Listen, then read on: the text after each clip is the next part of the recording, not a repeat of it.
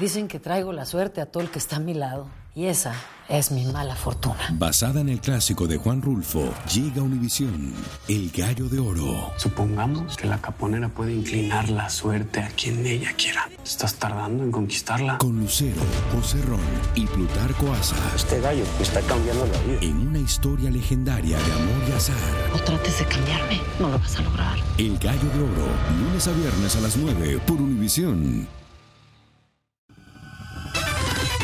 El podcast de Primer Impacto comienza ahora. Con lo último en noticias, películas, clima, curiosidades y mucho más.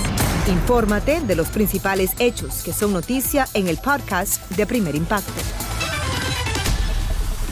Hola, ¿qué tal y bienvenidos a Primer Impacto? Les saluda Michelle Galván. Pamela tiene el día libre. Muchísimas gracias por estar con nosotros. Mire usted, tras casi medio siglo de protección constitucional para el aborto, la Corte Suprema derogó el día de hoy la histórica decisión Roe v. Wade, Roe contra Wade. Ricardo Arambarri está en vivo para explicarnos lo que esto significa para el futuro del país. Adelante, Ricardo. Michelle, ¿qué tal? Muy buenas tardes. No es que la Corte Suprema esté prohibiendo directamente el aborto, sino que le ha quitado a las mujeres esa protección constitucional que habían tenido desde 1973. En otras palabras, Ahora son los estados los que deciden dónde es ilegal o legal interrumpir el embarazo y prácticamente el país está dividido por la mitad. Los grupos antiabortos celebraban la decisión en Washington. Millones de vidas inocentes fueron perdidas, decían, debido a Roe vs. Wade, decisión de la Corte Suprema que hace casi 50 años le dio a las mujeres protección constitucional para decidir el curso de sus embarazos. Pero lo cierto es que la mayoría de los americanos están a favor del derecho de la mujer a escoger. Enfurecida, tengo mucha rabia y tengo miedo por las mujeres a través del, país. Lo que esto significa es que 13 estados que aguardaban la decisión estarán implementando la prohibición o serias limitaciones durante los próximos 30 días. Y otros 13 lo podrían hacer más tarde, elevando a 26 los estados y dividiendo así el país prácticamente por la mitad. Para muchas, esta decisión despierta fuertes sentimientos. Porque yo fui violada. y por años cargué esa culpa, ese dolor. Cuando no fue mi culpa porque tuve un hijo de esa violación. La nueva decisión de la Corte Suprema, Dobbs versus Jackson, dijo hoy el presidente Biden, le roba los derechos constitucionales a los americanos. It's a sad day for the court and for the country. Es un día triste para la Corte y el país. La gran preocupación ahora es que en algunos estados prohíban a las mujeres viajar a otros estados donde puedan llevar a cabo el aborto. Y el debate es intenso. Nosotros las mujeres tenemos voz y voto en esta gran nación y vamos a parar. Estos jueces no son eternos. De ahí los vamos a sacar. Y cuando nosotros los saquemos, vamos a lograr lo que ustedes lo han robado. No vamos a parar de luchar. Matar a bebés no es nada orgulloso. Una mujer que es violada cargue con un hijo que no puede cargar. Si, fuera abajo, déjame hacerte. Por eso, tú no puedes decidir. Tú no eres Dios para decidir por eso. Las mujeres aquí decidimos por nuestros derechos. Las mujeres más afectadas parece que serán las de escasos recursos, más que todo negras o latinas. La decisión de la Corte Suprema no debe ser la última palabra, dijo hoy el presidente, lo cual le agrega combustible al Partido Demócrata con cara a las elecciones de término medio en noviembre. Esta es la primera vez en la historia de Estados Unidos que se elimina una protección constitucional. Para muchos esto no representa progreso, sino retroceso. Básicamente, la decisión Dobbs contra Jackson establece que la Constitución no confiere el derecho al aborto y de esta manera revocan Roe contra Wade. La única protección permanente, Michelle, es que el Congreso convierta legislativamente ese derecho de la mujer en ley. Efectivamente, muchísimas gracias, Ricardo. Ha habido muchísimas reacciones y tras este polémico fallo de la Corte Suprema, grandes corporaciones también reaccionaron, decidieron darle un respaldo a sus empleadas y garantizarles el acceso al aborto de manera legal Mediante un comunicado, el mayor empleador de Estados Unidos, Amazon y otras empresas, incluidas Apple, Disney, Uber y el gigante bancario JP Morgan, se comprometieron a cubrir los gastos de viaje y de facturas médicas de las trabajadoras que deban trasladarse a otro estado para interrumpir un embarazo. Hoy se conmemora el primer aniversario del derrumbe del edificio Champlain en la sur de la Florida que le costó la vida a 98 personas y el dolor sigue a flor de piel. Los familiares y los amigos de las víctimas se unieron el día de hoy para rendirles tributo junto a la primera dama de la nación, las autoridades y los bomberos. Nuestro compañero Roger Borges está en vivo desde el lugar donde ocurrió esta lamentable tragedia. Te vemos y te escuchamos, Roger. Adelante. Así es, Michelle. Bueno, aproximadamente unas mil personas se dieron cita bien temprano aquí para apoyar a todos esos familiares. Y fue un día muy difícil y muy dramático para por lo menos un hombre que tuvo que ser rescatado. Y vamos a comenzar con esas imágenes, porque vamos a comenzar con esas imágenes. Ese señor que estamos hablando comenzó a sentirse un poco mal después de comenzar el evento. Se escucharon gritos y también sus familiares salieron corriendo detrás de él hasta que fue auxiliado por equipos de rescate. Aparentemente fue un impacto muy fuerte tener que revivir esa tragedia. Los homenajes comenzaron con una vigilia familiar privada exactamente a la 1 y 22 de la madrugada, la hora exacta del colapso hace un año.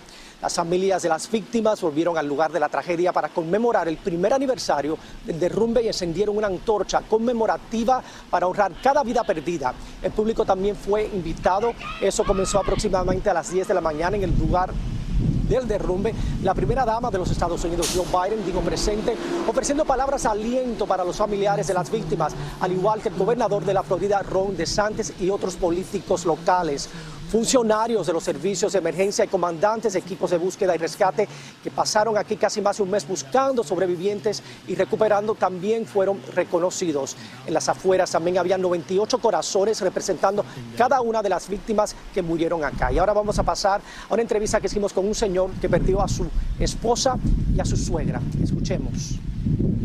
Sucedió esta catástrofe que lógicamente me ha destrozado la vida. Tuve 26 años con ella y ya la vida no es igual.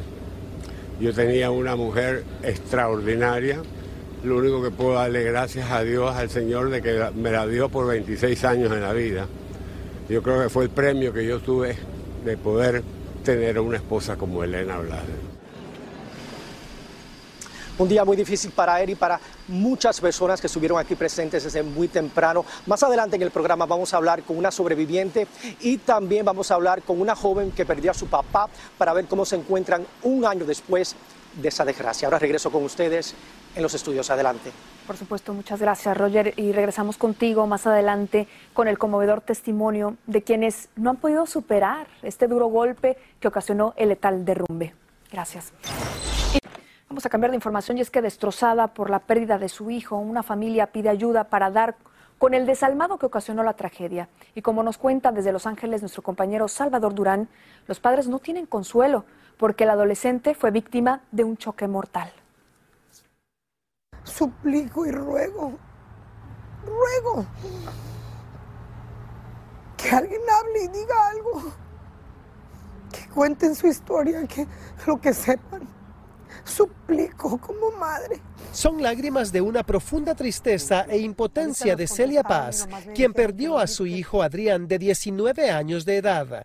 Él salió con unos amigos a comprar regalos del Día del Padre y el cumpleaños de su madre, cuando un carro los impactó por la parte de atrás. Se estrellaron contra un árbol y él se llevó la peor parte. Si hay otra madre allí fuera que entiende mi dolor,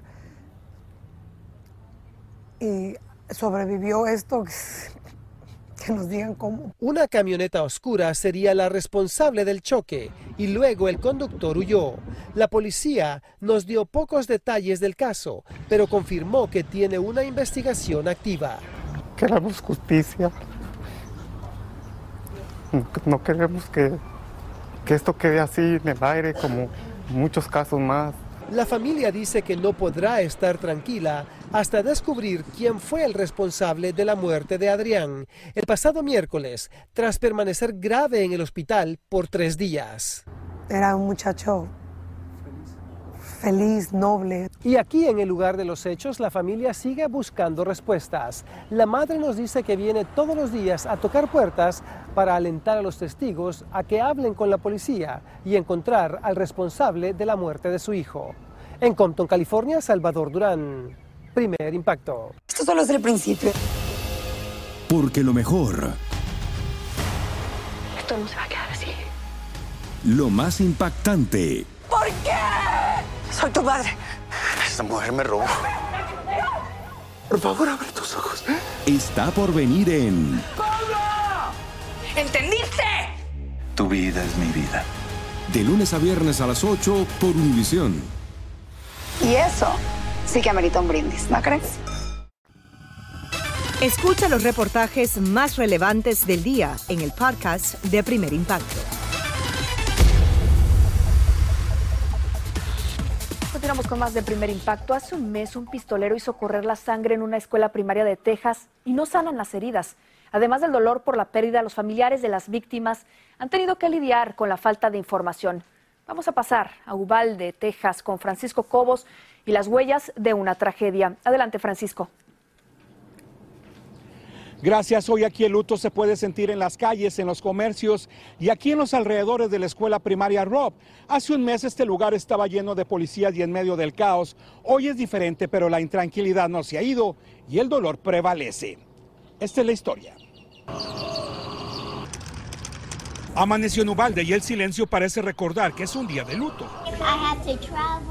Pero quienes más sufren son los familiares de las víctimas que además de lidiar con el dolor de perder a sus hijos, aún esperan una explicación de por qué la policía tardó tanto en entrar a batir a quien mataba a sus hijos que se estaban desangrando. Cuando usted vio la fotografía esta de los policías que están en el pasillo listos para entrar incluso con los escudos y que no lo hicieron, ¿usted qué fue lo que pensó?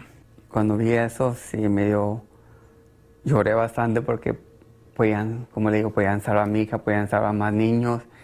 En la misma vez coraje. Adrián es el padre de la pequeña Maite Juliana Rodríguez, quien fue reconocida entre las víctimas por sus tenis color verde con un corazón dibujado, que incluso fueron llevados a la Casa Blanca como símbolo de la injusticia de este ataque.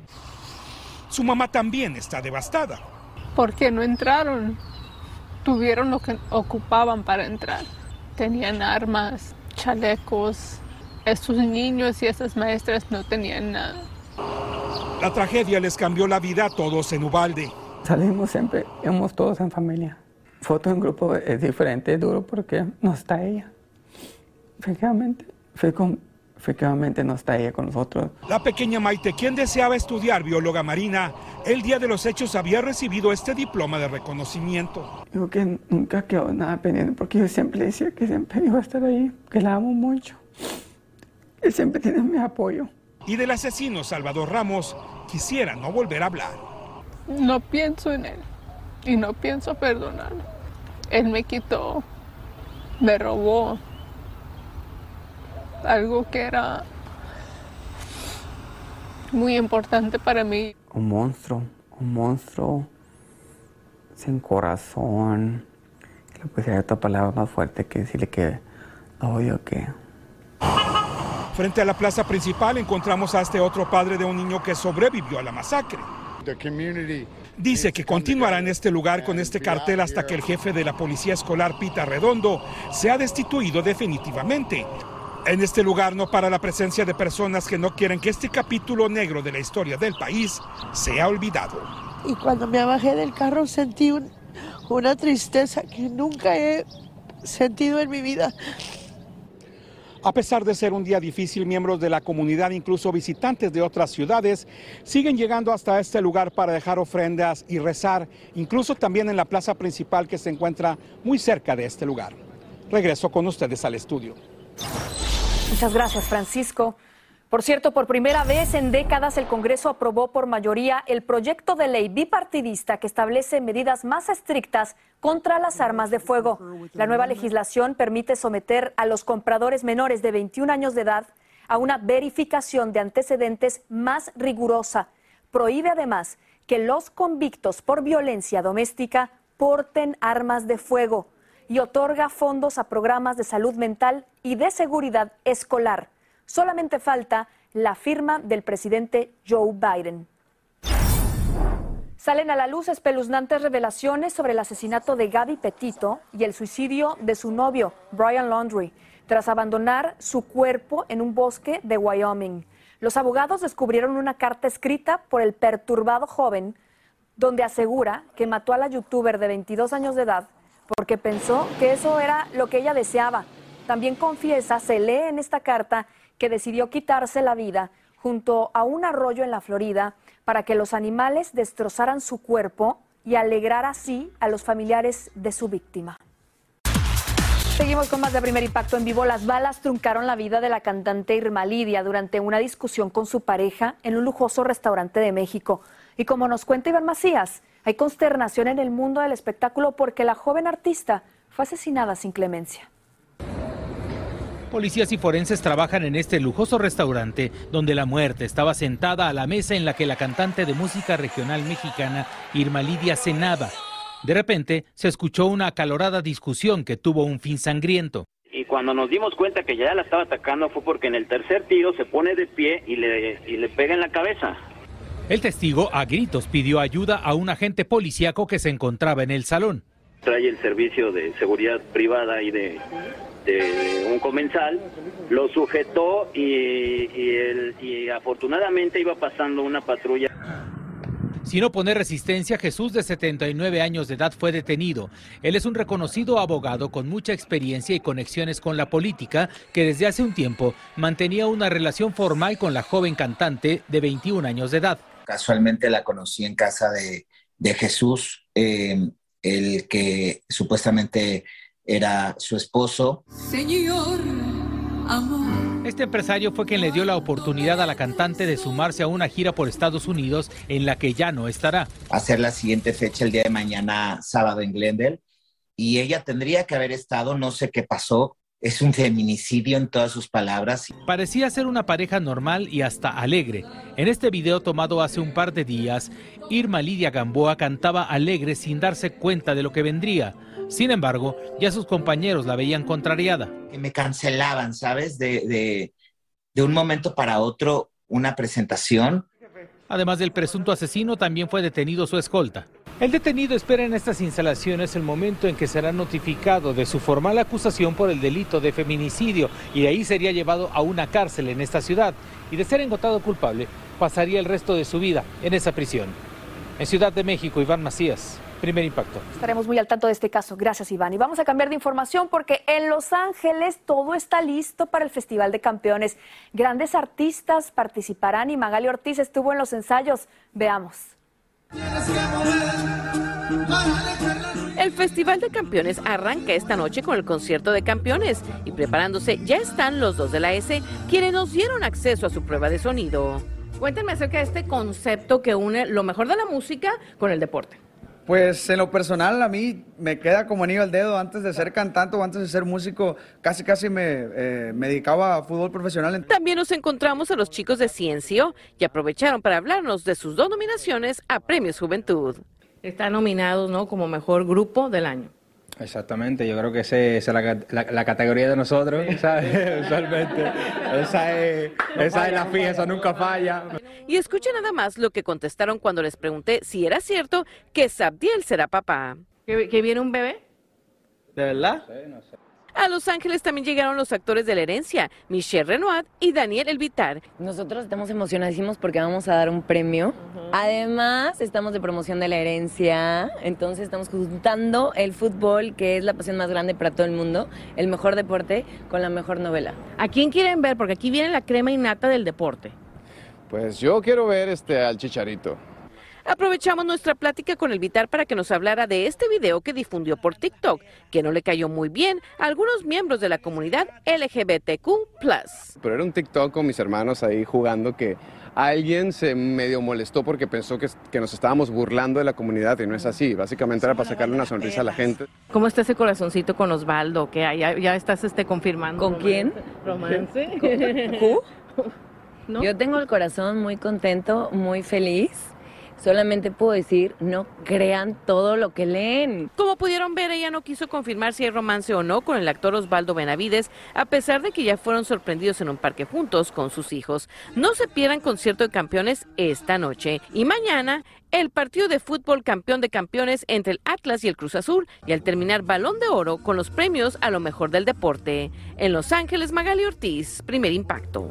Lo mejor de la música, lo mejor del deporte y lo mejor que tenemos para usted en las telenovelas. Pero tenemos más porque la vida de un legendario cantante llegará a la pantalla grande y veremos al actor Tom Hanks brillar en un papel de villano. Daniela Ganosa se nos une desde Hollywood con toda la información de los estrenos de película. Adelante, Daniela. Hola. Hola, ¿qué tal? Gracias. Muy buenas tardes. Semana de estreno de la anticipada Elvis. La historia del rey del rock and roll, señores, no se la pueden perder. Aquí nuestro listado.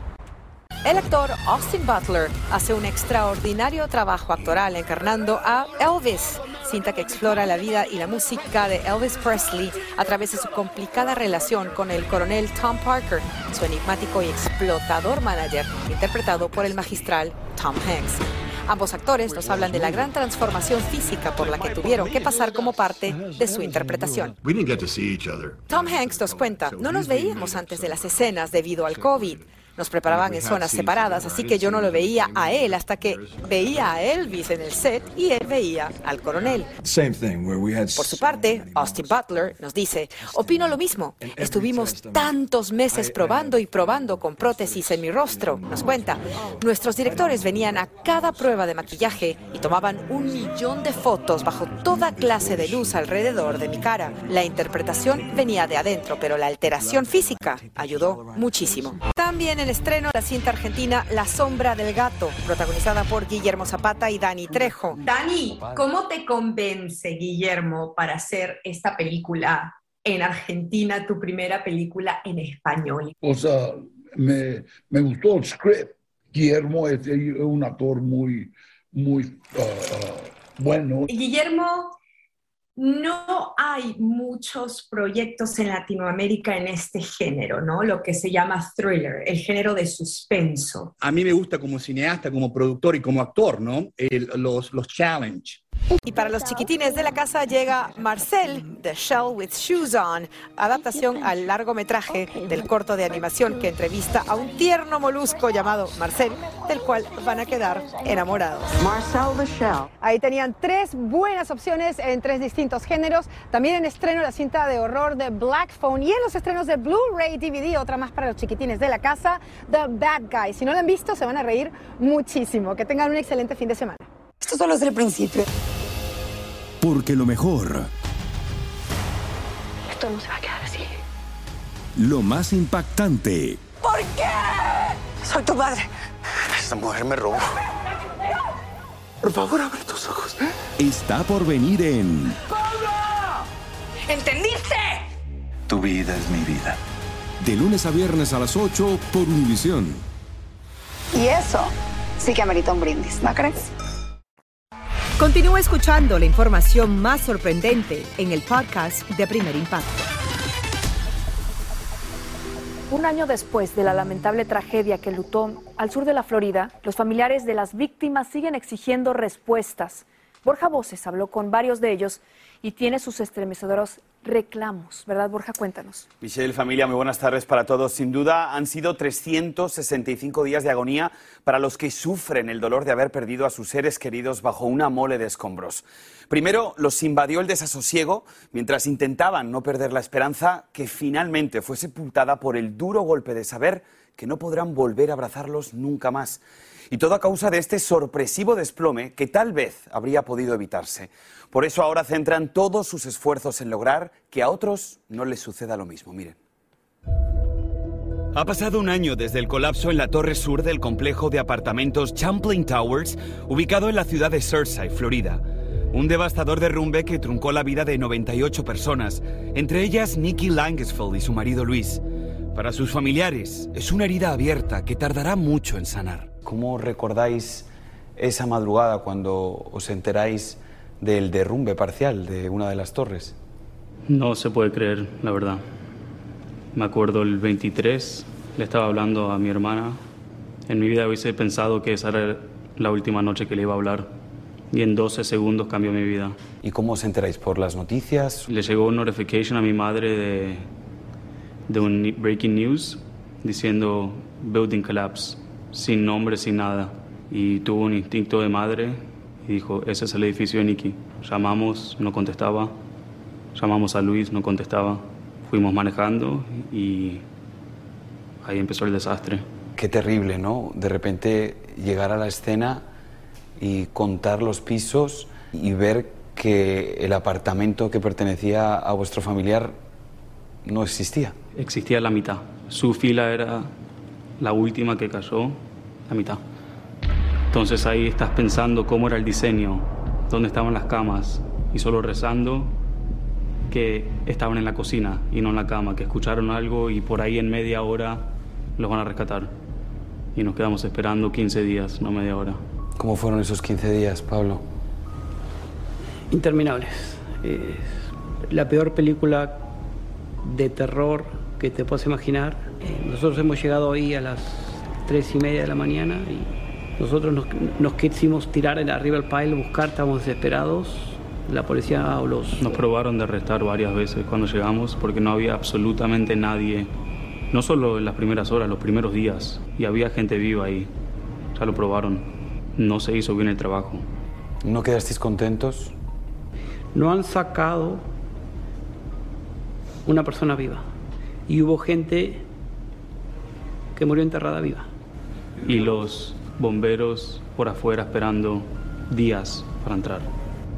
Por toda la cinta roja que le metía el Estado. Ha venido gente de México, el grupo Cadenas, y ha venido otro grupo, eh, Los Topos. Esa gente ha tenido experiencia en desastres naturales, en todos. Aparentemente no los han dejado pasar en el momento que tendrían que haber ido. Y tenemos nosotros la, la- la impotencia co- como padres, co- co- como hermanos, de qué está pasando. Toda esa gente esperando órdenes. Teniendo acá los mejores equipos de rescate, no han sacado un hámster vivo. Nada. ¿Y ustedes se lo comunicaron a las autoridades su frustración por la, por la lentitud de las labores de, de rescate? Era un desastre atrás de las cámaras. No se puede explicar. Imagínate mil personas esperando a sus mejores amigos, a sus padres, a sus madres, no sabiendo qué está pasando. Y después miras a la televisión al lado tuyo y ves a tu hermana en la televisión, breaking news. Y alguna vez este, ¿es verdad? ¿Cuándo me voy a despertar? ¿Y cómo llevasteis esos 15 días hasta que confirman la identificación del cuerpo de Nicky? Nunca perdimos la esperanza, ni un día. Y nos despertábamos, bueno, la verdad ni dormíamos.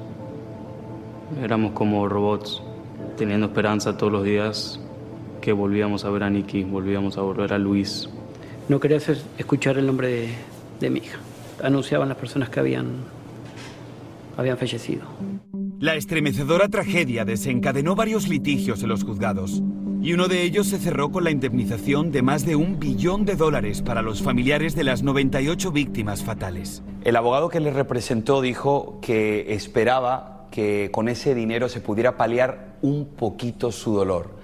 ¿Realmente lo consigue esa cantidad de dinero, más de un billón de dólares? El dinero, por supuesto, va a ayudar. Este, y agradecemos mucho el trabajo de los abogados y el trabajo del juez. Pero el foco nuestro también es en la investigación. Queremos, saber cuáles son los resultados de la investigación criminal. Y es que aún no ha concluido la investigación dirigida a esclarecer por qué un edificio se derrumbó como un castillo de naipes en una de las zonas más exclusivas de Miami. Sin embargo, el terreno ya fue vendido a un grupo de inversionistas de Arabia Saudí.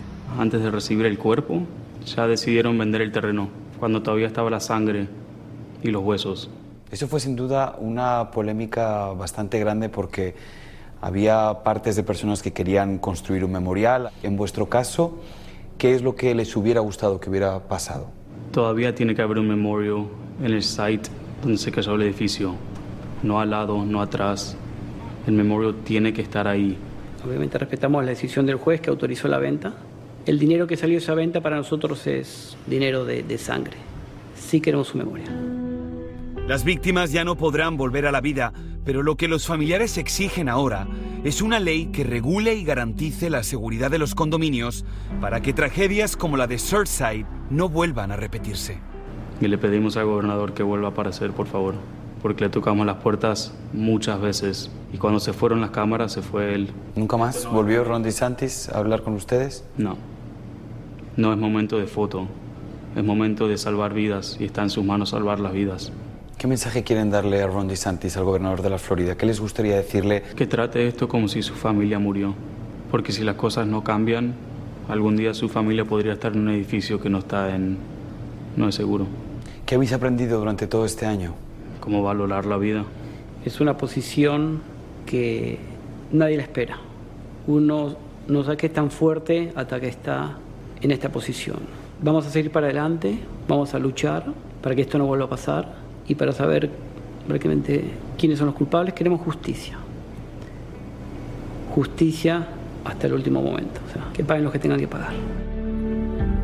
Pues sí, ahora los responsables tendrán que responder ante la justicia y aunque nada les va a devolver a sus seres queridos, las respuestas sobre lo ocurrido pueden ayudar a impedir que a otros les suceda lo mismo. Y esto sin duda sería una compensación emocional para estas familias. Queremos agradecer a la familia Langesfeld que en medio de su dolor abrieran sus corazones para revivir estas oscuras memorias que lamentablemente los acompañarán por el resto de su vida. Efectivamente, un dolor con el que tendrán que aprender a vivir. Y aquí poderosamente resalta esta frase que decía este joven, cuando se apagaron las cámaras, se apagó también las intenciones del gobernador de la Florida. Estos son los ecos de una tragedia que exigen justicia. Han pasado 12 meses del aterrador colapso que estremeció al mundo y en la ciudad de Surfside aún se siente el eco de la angustia Regresamos en vivo con Roger Borges y con el conmovedor testimonio de quienes no logran borrar de su mente ese fatídico recuerdo. Te escuchamos, Roger, adelante. Así es, Michelle. Bueno, desplome del edificio en el sur de la Florida fue solo el comienzo de una terrible pesadilla para los que lograron sobrevivir o perdieron a sus seres queridos en la devastadora escena. 365 días después, el dolor sigue a flor de piel y las memorias son como una daga clavada en el pecho. Nunca pensé que en la vida real pudiera vivir una situación como esta. Las escalofriantes imágenes le dieron la vuelta al mundo. Qué lamentable esta noticia. Un panorama verdaderamente desolador.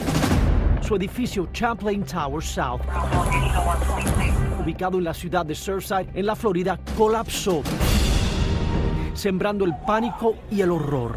¿Están desaparecidos? Liliana Monteagudo es una de las pocas personas que logró desafiar la muerte. Esa madrugada del 24 de junio hace exactamente un año. Yo estaba dormida y una fuerza superior me despertó.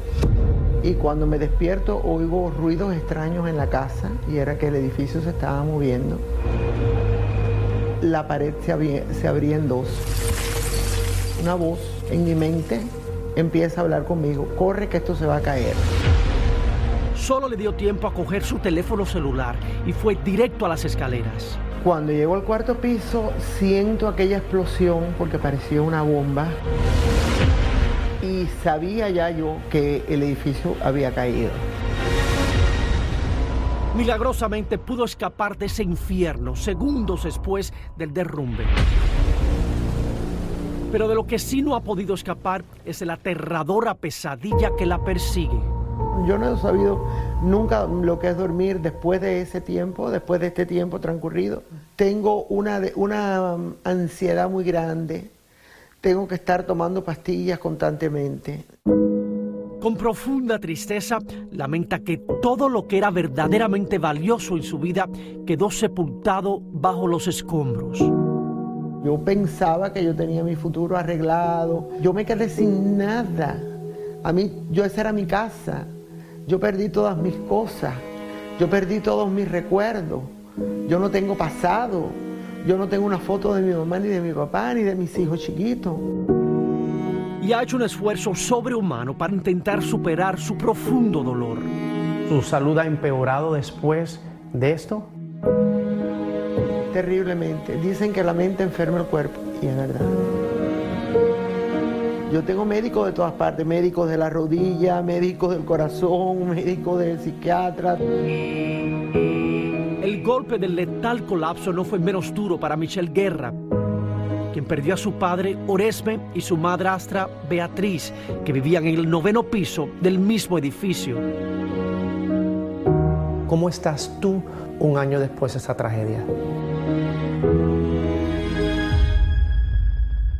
Confundida. ¿Por qué?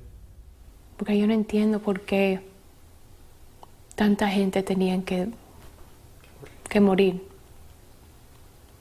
Es injusto. No.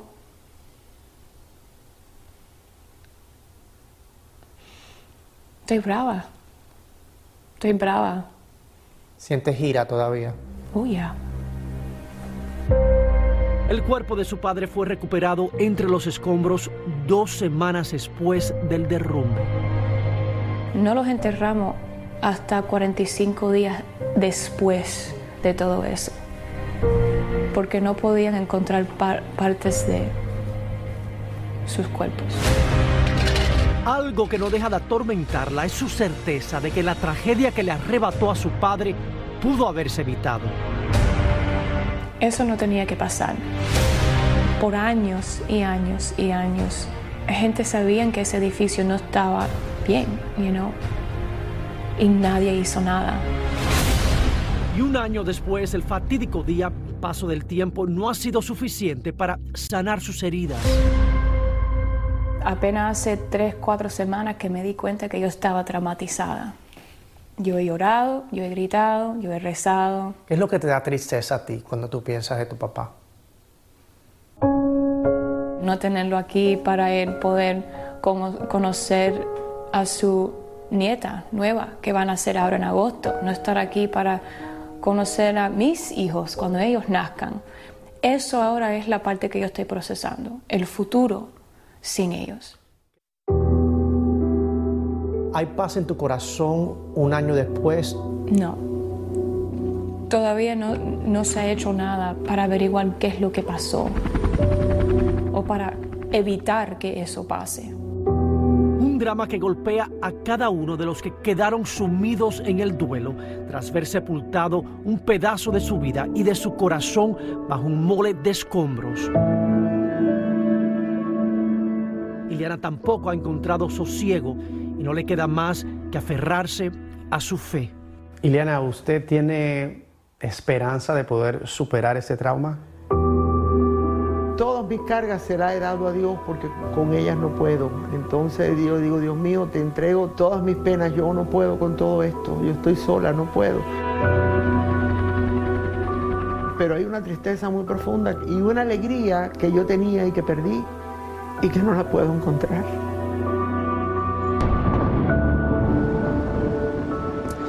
Y ambas siguen en terapia y una comunidad está orando para que puedan superar esta pesadilla. Hoy hemos sido testigos de todo el apoyo y cariño que los afectados por esta tragedia están recibiendo. Michelle, regreso contigo allá en los estudios. Muchas gracias, Roger. Y las víctimas de esta tragedia jamás serán olvidadas. Así termina el episodio de hoy del podcast de Primer Impacto. Encuentra episodios nuevos de lunes a viernes, primero en la aplicación de Euforia y en todas las plataformas de podcast. Como siempre, gracias por escucharnos.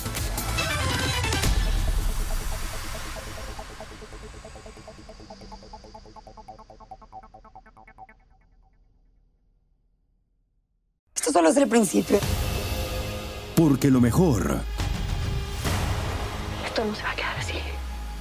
Lo más impactante. ¿Por qué? Soy tu padre. Esta mujer me robó. Por favor, abre tus ojos. Está por venir en. ¡Pablo! ¿Entendiste? Tu vida es mi vida. De lunes a viernes a las 8 por Univisión. Y eso sí que amerita un brindis, ¿no crees?